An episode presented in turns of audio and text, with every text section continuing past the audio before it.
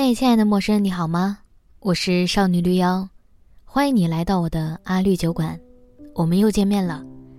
收听这次节目前，我小小的提醒一下，我还有另外一个节目叫《大小乾坤》，会邀请各种神奇的朋友就某一话题聊聊天儿，也欢迎大家关注，谢谢大家了。记得关注、评论，觉得好的话再打赏。感谢你的收听。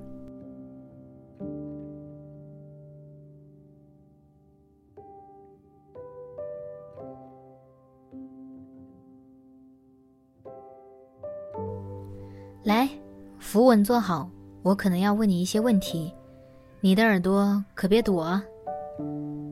你了解你的妈妈吗？你知道她的生日、身高、体重三围吗？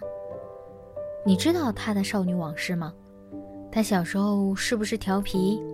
她的妈妈，也就是你的外婆，怎么评论她呢？她除了你的爸爸外，还有没有交往过其他人？他喜欢什么？生气的时候怎么样才能缓解情绪？他想听什么样的话？他是否有热爱的事情？他有没有像我们一样很想完成的梦想，但是怎么也实现不了的？我先来说一下我的感受吧。回答这些问题的时候，我是茫然的，不知所措的，尴尬的。这些情绪的来源都在于。我并没有办法完整的讲出所有问题的答案。这些问题不是百度一下就可以马上知道的，这些问题是在佐证我们其实并不了解我们的妈妈。我们认识妈妈的时候，妈妈好像就已经是妈妈了。今天既非母亲节，亦非妈妈的生日，我为什么想要再度聊聊妈妈这个话题呢？还是得说回我最近看的一本书，叫《请照顾好我妈妈》，来自韩国的作者申金书所著。呃，这并不是一期推荐书的节目，只不过是确实我的这个灵感来源于这本书。在申金书的这本书里，他想还原一位母亲的故事。其实故事的情节非常简单。为了不剧透，我简单整理了不是情节的情节讲一下吧。故事的一开始呢，妈妈就失踪了，在繁忙的首尔地铁站，五个子女为了给父母过生日，特意邀请他们来首尔，结果爸爸走得快，妈妈没有跟上，就此妈妈失踪了。故事是从我、哥哥、爸爸妈妈这四个角度来展开的。妈妈这个人，在不同讲述角度中获得圆满，如拼图一般完整的拼凑出了她的形象。可是最后发现，其实没有一个人真正了解妈妈。在女儿的眼里，妈妈是隐忍的。我们这些进入大城市生活驻扎的人，渐渐成为妈妈的客人，每次回家都能席卷走妈妈能做出来的一切。在儿子的眼里，妈妈总是对他充满了抱歉，抱歉没能让他更加无忧，没能让他实现他的愿望。可是真正该抱歉的人，难道不是我们做子女的吗？妈妈们的愿望，我们知道多少呢？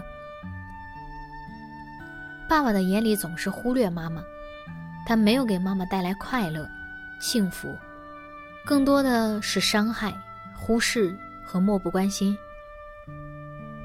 而在妈妈的篇章里，她在最后一个故事里变成了另一个女人，一个有情感、有性格、有自己秘密的女人，而这个秘密里包含另一个男人的名字。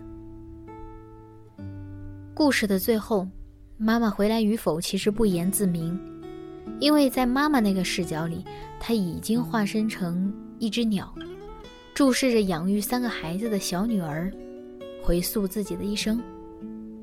我其实也会产生类似这样的很多幻想，只不过我的幻想没有像申经书一样，付诸到实践，让他们沉淀成文字，化成符号传播出来。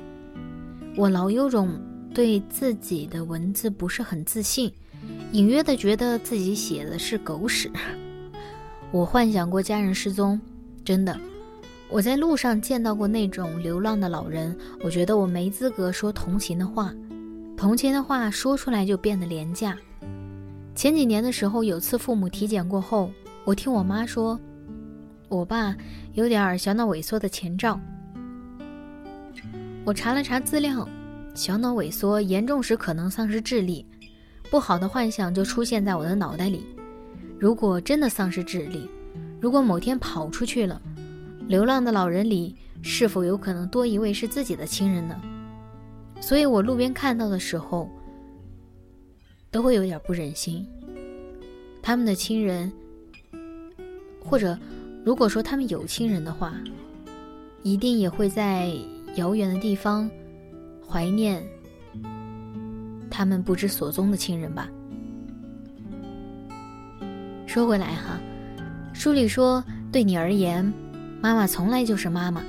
你从未想过，原来妈妈也有蹒跚学步的时候，也有三岁、十二岁或者二十岁的时光。你只是把妈妈当成妈妈，你以为妈妈天生就是做妈妈的人。我突然想起来，我妈给我讲过，她二十几岁的时候，眼看着就要成为老姑娘了，亲戚家人赶紧张罗着给她相亲找对象。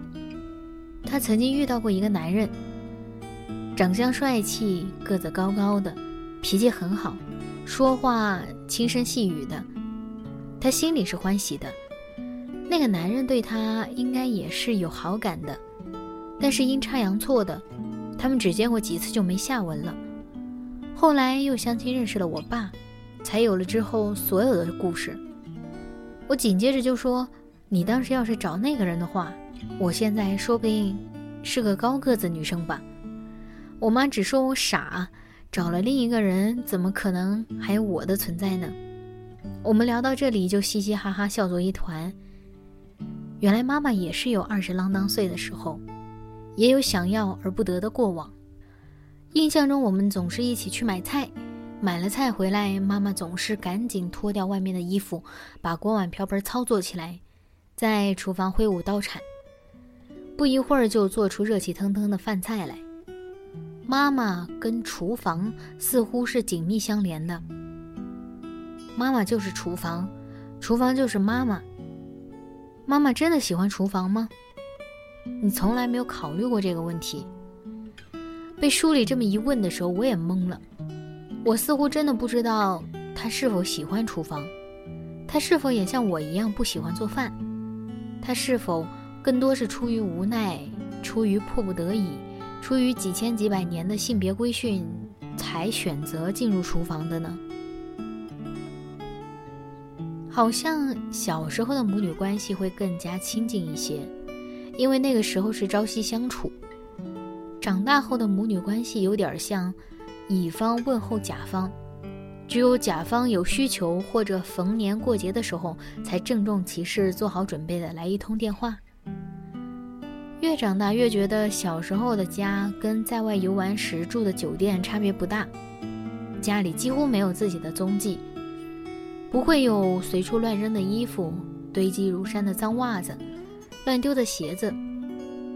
圣经书说。家人就是吃完饭后，任凭饭桌纷乱，也可以放心去做别的事情。妈妈再也不愿让你看见她纷纭的生计了，于是你也豁然醒悟，原来你已经变成了妈妈的客人。而我们成为家里的客人，既迫不得已，又不可避免。我的爸妈今年搬了新家，终于住在他们盼望的高层楼房里。视野开阔，一天有很多个小时可以照得到太阳。这一下，这种感觉就会变得更加强烈。某一天，我想要在网上给家里人买个什么东西，我问我妈家里的新地址到底是几号楼几单元来着？我妈嗔怪我，连地址都记不住。可是细论起来，这中间再无千丝万缕的交集。我一定无法在新家找到小时候我刻过的印记。